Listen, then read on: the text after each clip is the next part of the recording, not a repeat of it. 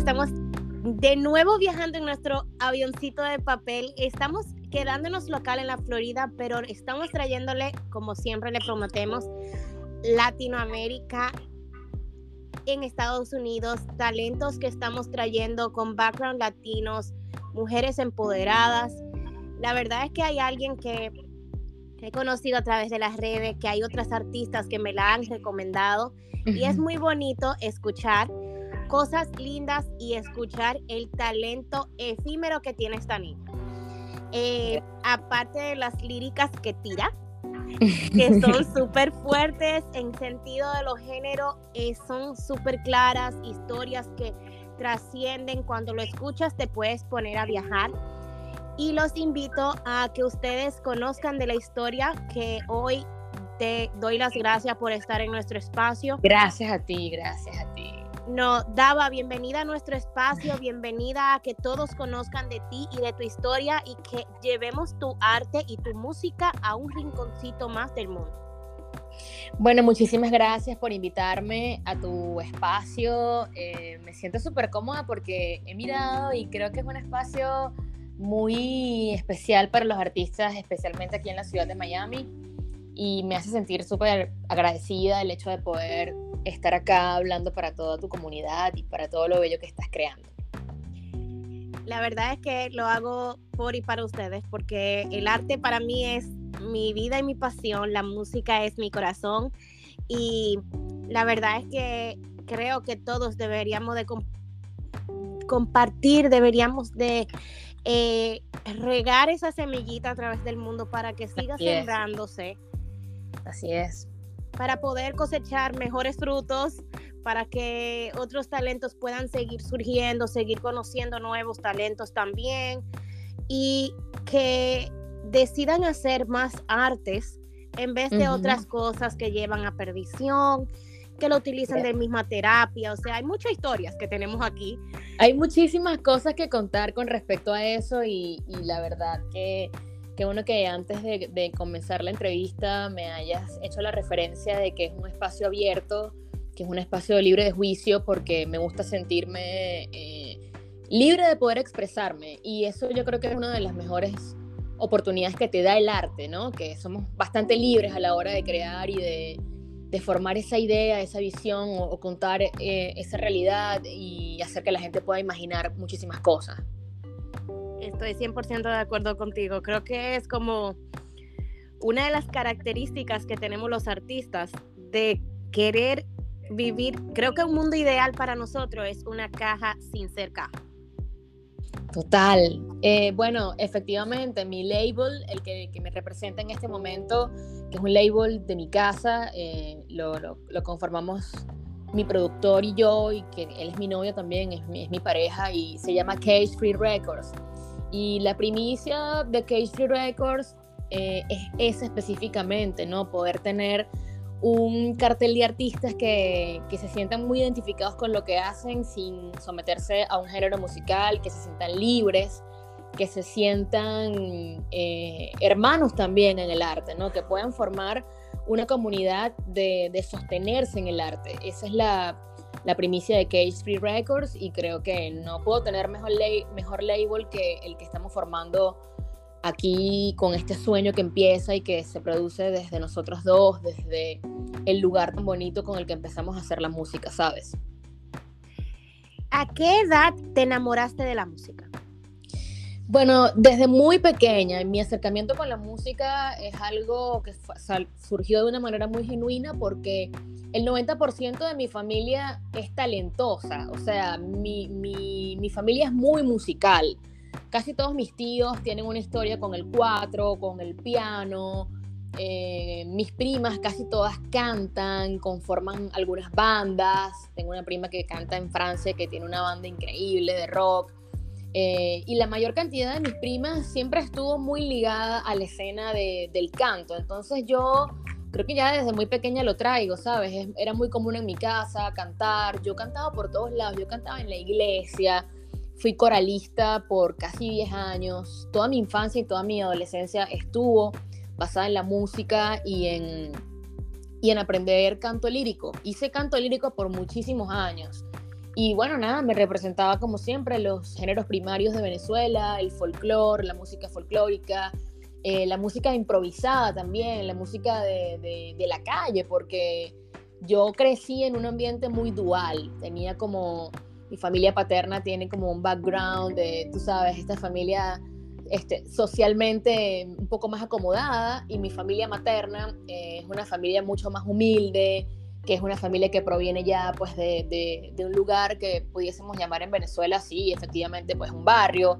Y me, me crié en esos dos ambientes, en un ambiente muy dual que me permitió expandirme y conocer la música y los valores también desde dos lugares completamente diferentes, ¿no? Entonces fue genial el hecho de poder tener la perspectiva de cantar en la calle, con mis amigos, de, donde yo iba a casa de mi mamá, de la abuela de mi mamá, de estar en la iglesia, que también es otro ambiente completamente diferente de la religión, ese punto de vista de la religión, de cantarle a Dios, por ejemplo. Y también tenía ya como esta, esta oportunidad de ya hacerlo más profesional, ser coralista, mis primas eran cantantes, eso fue más por la, parte de la familia paterna. Entonces creo que mi background musical es muy mixeado, es muy ligado y, me pareció genial haber empezado de esa forma. Si puedes definir a Dava con un color, ¿cuál sería y por qué? Violeta.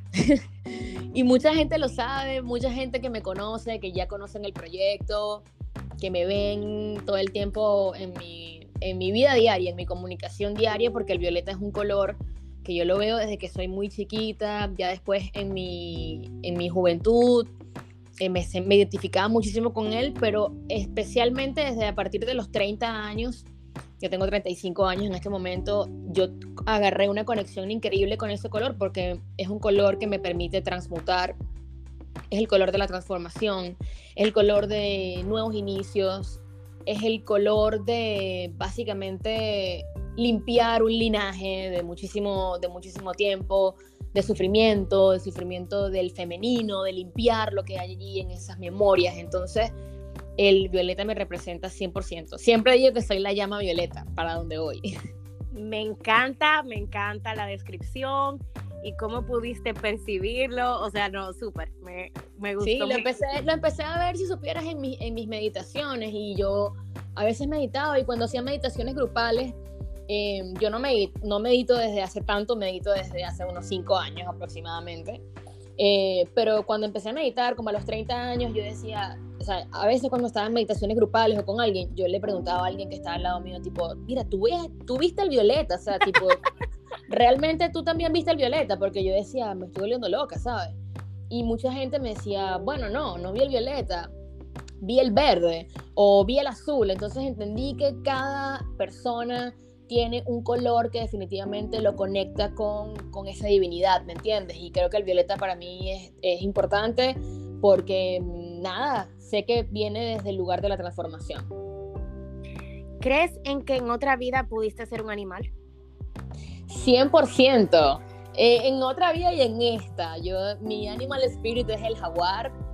Eh, lo siento mucho desde muy, desde muy niña que yo era una persona que, no sé, tomaba como decisiones desde un lugar muy salvaje, siempre no pensaba mucho como en, las consecuencias, este, tal vez en mi adolescencia fui muy rebelde y creo que eso me determinaba como que no tenía ese, ese miedo de, de hacer las cosas, ¿sabes? Me atrevía, mucho ímpetu, pienso yo que me caracterizaba y ya después un poco más adulta lo empecé a sentir más y más y más y más y bueno, analizando el proyecto, sintiendo el proyecto, definitivamente me conecté mucho con la energía del jaguar, eh, que es un animal muy ágil, que es un animal que sabe dónde está la, la, presa y que además de eso tiene un poder extremadamente místico y de curación dentro de la selva eh, y me representa 100%. Me parece genial cómo puedes conectar con tu divinidad y con ciertas cosas que algunas personas no creen que existe siquiera. Yo eh, respeto mucho a los que no creen, ¿no? Este, esta es mi experimentación de la, de la vida y de...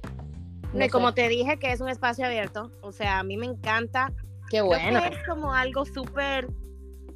Vuelvo y digo, es algo de los artistas que nosotros nos definimos como seres diferentes Sí, somos muy sensibles ante, ante, el universo espiritual, somos muy sensibles y yo creo que, bueno, no, a veces yo intento no traer este tipo de comentarios, pero cuando yo escucho algo que no proviene desde ese lugar, yo no lo entiendo, ¿sabes lo que te digo? O sea, es como que yo que lo he experimentado y que lo he vivido y sé cómo baja una canción, sé cómo baja una inspiración, sé cómo baja una musa para escribir un poema y me siento realmente súper afortunada de haber experimentado esto en, esta vida, pues en esta encarnación.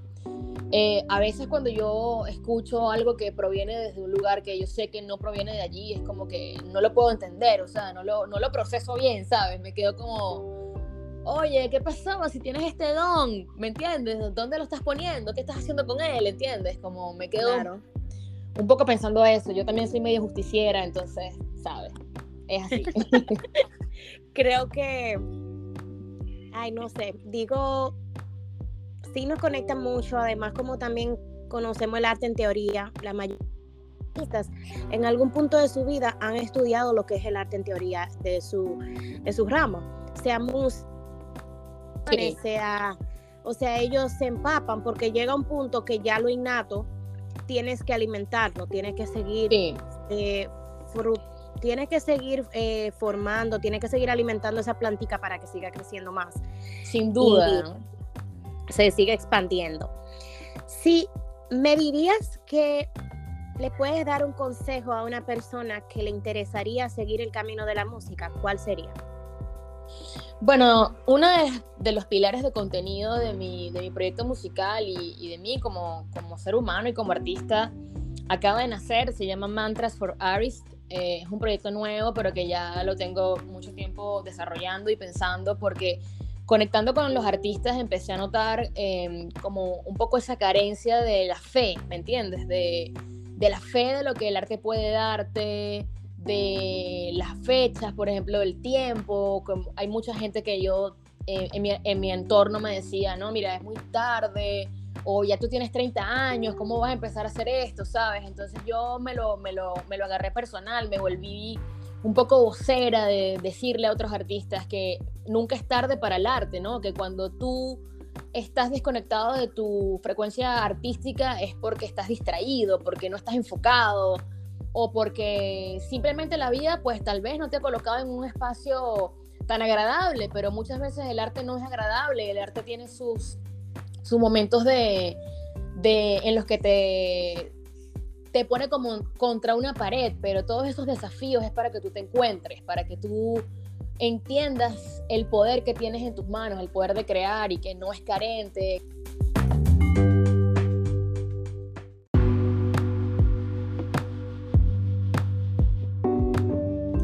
Bueno, y Mantras for Artists se encarga de eso, pues a través de información que yo puedo canalizar, que yo sé que tal vez los artistas necesitamos diariamente.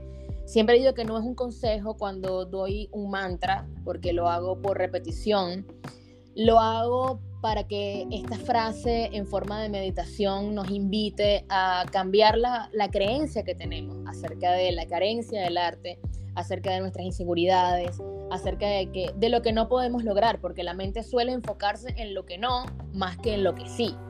Entonces a veces necesitamos como reforzar esa creencia, ¿no? Entender que el arte es algo realmente muy poderoso, que es curativo, que tiene trascendencia, que el arte no se muere, lo hemos visto con millones de artistas que han dejado un legado artístico increíble, que hasta el sol de hoy nos acompañan, entonces siempre traigo a través de Mantras for Artists la oportunidad de decirle a los artistas eh, diariamente, o trato de hacerlo por lo menos dos o tres veces por semana, eh, cualquier frase que les invite a recordar su verdadera esencia, que es ilimitada.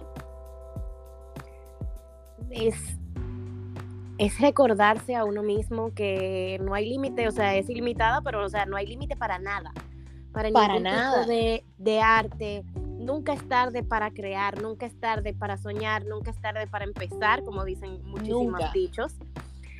Y es súper lindo que seas una de las voceras que estén llevando ese legado a cada rinconcito porque se necesita. Sí, yo siento que en este momento necesitamos mucho soporte y bueno, la, la divinidad y la creatividad siempre nos envían ese soporte. Lo que pasa es que a veces no estamos como atentos o, despiertos para poder eh, estar con esa frecuencia, con esos mensajes, con esas señales que siempre están allí, que nos dicen, hey, por aquí sí, este, o enfócate acá, o tal vez este proyecto no todavía, no es el momento, pero vete por este proyecto. O sea, como un poco ir encontrando esas oportunidades en el camino y saber que, que como tú dices, es, algo ilimitado, ¿sabes? No hay, no hay límite, puedes hacer lo que quieras. Claro. Es un mundo que muchas personas desconocen, que sería bellísimo que conozcan, porque la verdad es que es una paz interna y externa que va de la mano con el arte en todo sentido de la palabra. Desde conectarse a conectarse con lo más profundo del arte, porque conocer los significados de simplemente los colores, irse hasta los chakras de conexiones, de cómo tú te conectas con el propio color de tu energía. Esos son temas ya más abiertos. Eh, pero sí te voy a, vamos a shake it up un poquito. Ok. vamos a entrar a un producto de Q&A, de Q&A. Ok. Eh, son unas preguntas que las puedes responder con máximo tres palabras. Ok. y es un poco más divertido.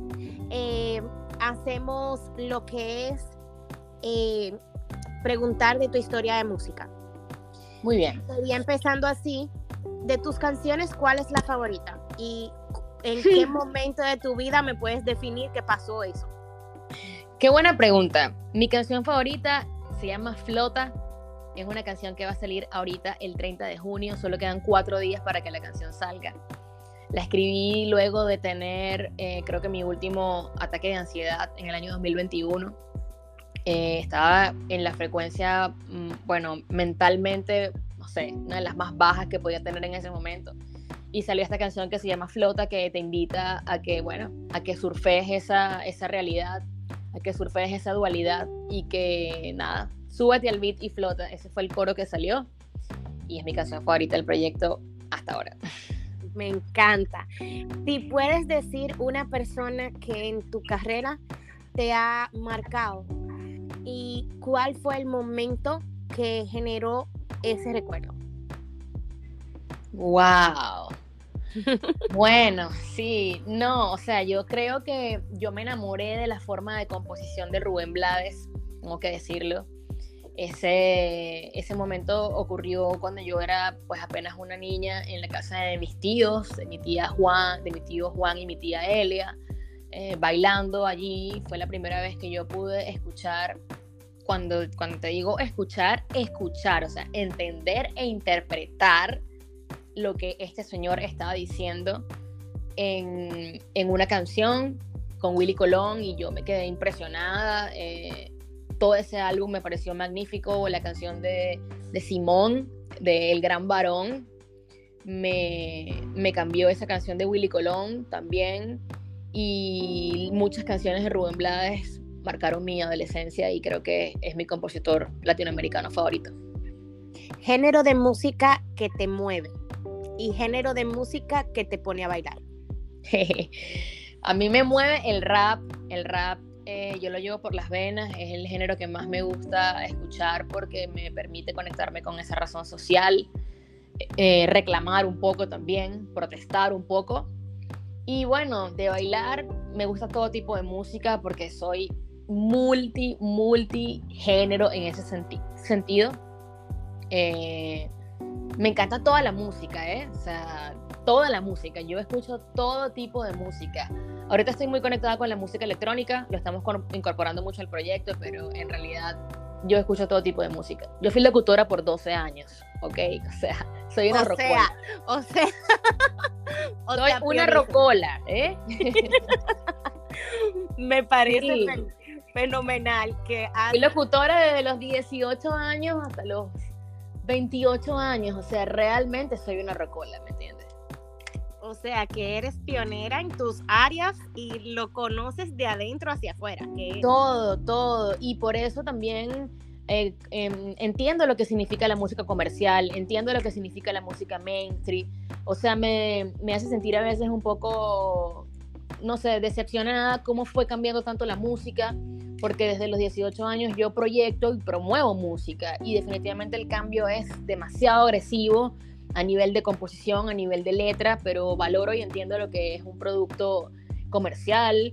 Eso no quiere decir que no me, no me guste, ¿sí me entiendes? O sea, soy capaz de lidiar con eso porque lo presenté durante años en la radio, pero definitivamente siempre me he visto eh, invitada a ir, más, a ir más allá, ¿entiendes? Eh, y me encanta, me encanta todo tipo de música, lo disfruto mucho. ¿Cuándo fue la primera vez que rapeaste? ¿Y cuál fue la emoción que te produjo a eso? Bueno, yo la primera vez que pude componer una métrica lo hice en el año 2019 en una playa con un amigo, un hermano que adoro que se llama Chevy Style, es un gran rapero venezolano, está en Madrid, tiene una escuela de, de, rap para niños, o sea que era la persona correcta para enseñarme porque tenía como que la dinámica, ¿no? La, esta forma de enseñar que era bien didáctica. Eh, y yo venía componiendo canciones para otros artistas, para algunos amigos míos que estaban haciendo sus proyectos, porque siempre fui buena escribiendo y haciendo ensayos, escribiendo poemas, y me decían, no, tú puedes escribir una canción, seguro que sí. Pero con Chevy ese día, él me dijo, mira, yo siento de verdad que tú puedes ser rapera. Y yo como que no, nada que ver, cero que ver. Y me dijo, bueno, yo te voy a enseñar la métrica. Te la voy a enseñar ahorita y no nos vamos de ir no nos vamos a ir desde esta playa hasta que puedas elaborar una métrica correcta y rapear. Y lo hicimos y fue increíble, o sea, yo rapeé con él hasta las 6 de la mañana en la playa y después de allí salí como, wow, como que cuando descubres algo nuevo, una parte nueva de ti que no sabías que estaba allí y dije como que, ok, este, soy una rapera. y me hice como, me encantó mucho, ¿no? Siempre lo hice por hobby todo ese año, quiero decirlo. Siempre fue, yo siempre vi el rap como un hobby, como un desahogo, como una forma en la que yo podía expresarme, hasta que, pues el, el camino te va llevando, ¿no? Conseguí mi productor, que también es mi novio, él me encontró rapeando en IGTV, en Instagram. Y fue como, wow, ok, ya mucha gente cerca de mí me empezaba a decir, epa, tienes mucho flow, puedes ser rapera. Y ya después estoy acá que ya me lo creo, ya me lo creo. Y ya. Ya te la defines. Sí. Ya te la marcas. Que yo, a mí me gusta mucho presentarme como liricista, ¿sabes? Yo con el tema de ser rapero o no ser rapero, tengo como, o sea, no, no, yo no me quiero encasillar musicalmente, yo soy un artista y yo puedo hacer todo, porque yo rapeo, porque yo canto, yo también tengo canciones donde estoy haciendo melodías, estoy fuera de la línea del rap completamente, o sea, me exploro todo el tiempo y el rap a veces me condena, ¿no? Porque para muchos raperos yo no voy a ser una rapera nunca, porque no viví en la calle, porque no viví en el barrio, porque no hablo de, no sé, muchas cosas que tal vez ellos hablan, entonces es como que a veces me, me, me siento un poco aislada, y me siento también un poco como, un, como un outsider en la música, ¿entiendes? Si sabes que comparando, y no es comparando, pero escuchando historias de otros artistas en este espacio, me ha permitido llegar a la conclusión a dar un consejo. Ok. Y el consejo sería que el mundo del arte, en el área que es la música, el arte y la música, es tan amplio que lo que condenan a un pensamiento, a una crítica constructiva o no constructiva, siempre va a existir. Y es tan amplio la gama de cómo va a existir ese criticismo que todos los días van a haber negativos y positivos y van a ampliarse y existir siempre. Ahora, está en lo que tú te cultivas tú. Es correcto en lo que tú te cultivas y tienes toda la entrevista mencionándome cultivaciones positivas que te has creado en base a lo que otros han pensado que puede ser negativo en algún momento. Sí. a veces se encasillan a algo o los raperos que piensen ciertas cosas de lo que tienen que ser definidos. Hoy en día la música ha cambiado bastante. Eh, sí. Sí es verdad que a veces muchas personas me dicen, oh, pero hablas de cómo tu hijo escucha cierta música que no quieres escuchar que tenga malas palabras, pero cuando escuchabas música de los tiempos de nosotros creciendo, que ya yo sé que tú eres una 80 baby, eh, es igual que que dicen, oh, pero eso decía cosas peores. Y yo, lamentablemente, muchas veces esa persona disfrazaba las palabras y no era disfrazarlas. Las mismas palabras tienen sinónimos y se escuchan más bonito a veces en ciertas melodías. en vez de tú escucharla como en, una, en, en, un, en, una, en un canto agresivo. Sí, sí, por supuesto, por supuesto. Yo lo que te comento con respecto a eso es más que todo por, por el hecho, no tanto de la letra, sino del sonido, porque tú sabes que el rap tiene como una base muy underground, ¿entiendes? Por eso Entonces muchas yo veces piensan que es agresivo. Sí, claro. Y yo fusiono muchos sonidos, o sea, yo, yo, bueno, la canción que te dije, Flota, la que va a salir ahora, yo, esa canción tiene rap, tiene música electrónica, el coro cae en un, en un, en un, en un reggaetón electrónico, o sea, nos encanta fusionar. Por eso a veces cuando me preguntan, ¿tú eres rapera? Yo, me, yo digo, bueno, yo soy artista porque yo puedo tener esa versatilidad de, estar en diferentes géneros y le, doy gracias a la divinidad que me lo ha permitido, a Dios que me dio el talento de poder estar en, diferentes lugares de, la música, porque hay gente que solo se limita a poder hacer un, un género, ¿me entiendes? Hay veces no hay veces, hay muchos artistas que solamente pueden hacer un género, solamente porque sí, es cierto que me dices, se lo limitan porque no se atreven siquiera a lanzarse, como decimos nosotros, a ese vacío de conocer otros géneros. Sí. Como tú te limitas, tú, tú, tú te abriste la puerta a no limitarte a durar horas en una playa para descubrir otra caja de Pandora que tenías. Sí, no, y además que uno va cambiando, ¿sabes? Yo, yo empecé haciendo lo-fi y esas canciones de lo-fi nunca salieron. Era un rapcito mucho más chill y todo era muy chill. Y mi novio me decía, mira, no, el proyecto no está listo, el sonido no está listo, no salgas con eso, no, tú tienes más que dar. Y nos quedamos haciendo música por dos años, a encerrarnos, a explorar, a ver qué salía, qué salía. Y bueno, esas son las canciones que están saliendo hoy por hoy, pero pero definitivamente yo todos los días estoy eh, creciendo, o sea, sabes, mañana quiero hacer una salsa, incluso ya tengo planificado hacer una salsa, porque no me quiero enfocar solamente en el género del rap, aunque me encanta, lo amo, lo respeto, me gusta hacerlo y, afortunadamente lo, lo sé hacer, ¿entiendes? ¿Cuál es la canción que has escrito más rápido? flota, vuelvo y lo mismo, flota. ¿En qué Esa fue la primera canción esa fue la primera canción que yo escribí, que yo dije, aquí hay algo diferente. O sea, que yo sentía que ya yo tenía ganas de contar otras cosas, que ya no era algo que venía como que desde mi ego, sino ahí ya yo estaba sacando ya mucho más mi ira, mi dolor, transmutando todas esas emociones, ¿entiendes? Y Flota lo escribí muy rápido porque como te dije, me estaba en medio de un ataque de ansiedad y el ansioso escribe rápido, vive rápido, respira rápido, hace todo rápido. Entonces no había una manera de que yo escribiera lento, porque yo lo que estaba era escupiendo la canción, estaba vomitando la ira que yo sentía de ese apego que yo tenía por mi historia personal, ese apego de la pérdida, ese apego de la migración, ese apego de el personaje anterior, ¿entiendes? ¿Cuál es el eh, texto favorito tuyo de Flota?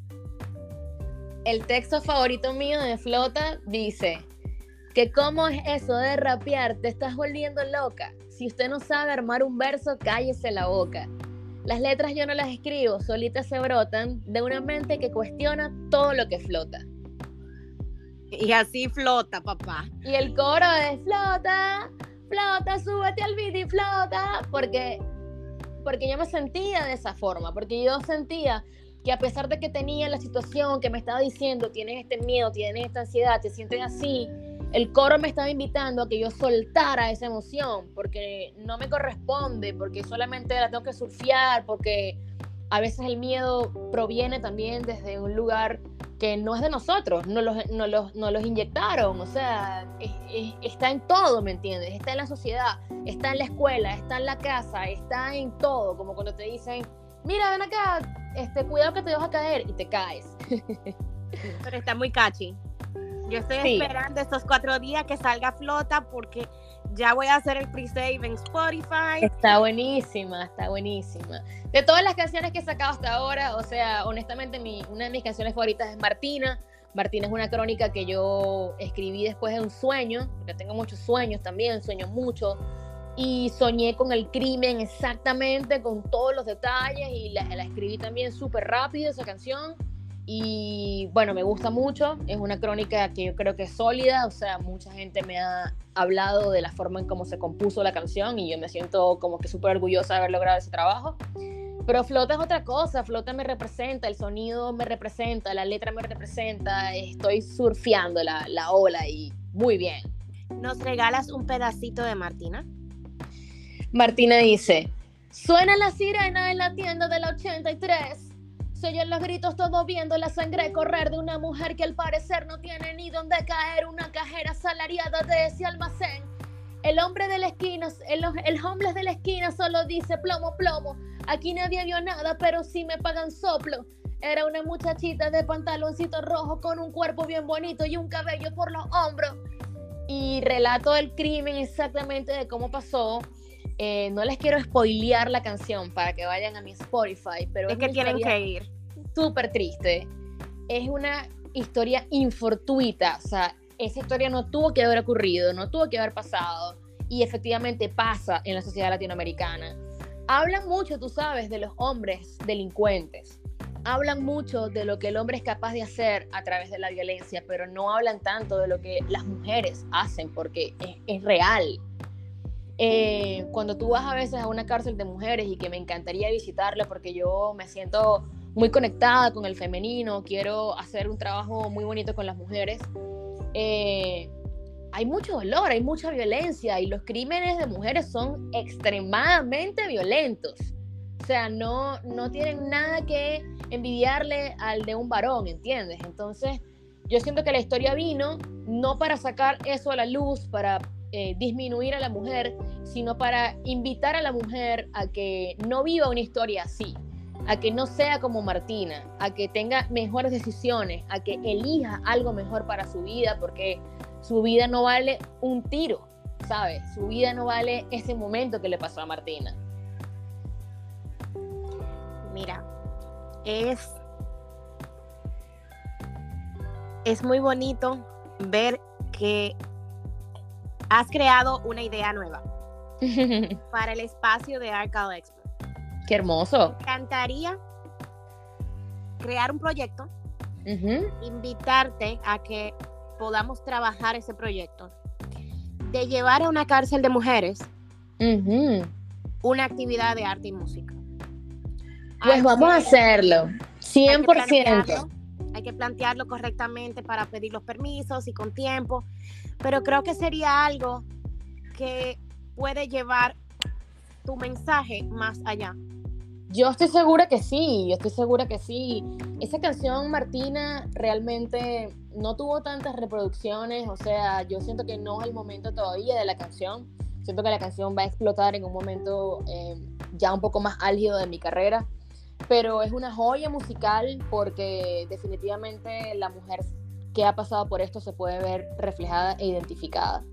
Mi idea siempre fue ir también a una cárcel de mujeres aquí en Florida, pero no sé cómo, no sé cómo llegar y bueno, ya que tú lo estás trayendo, yo estoy 100% puesta para eso porque tengo más canciones de mujeres que vienen de camino.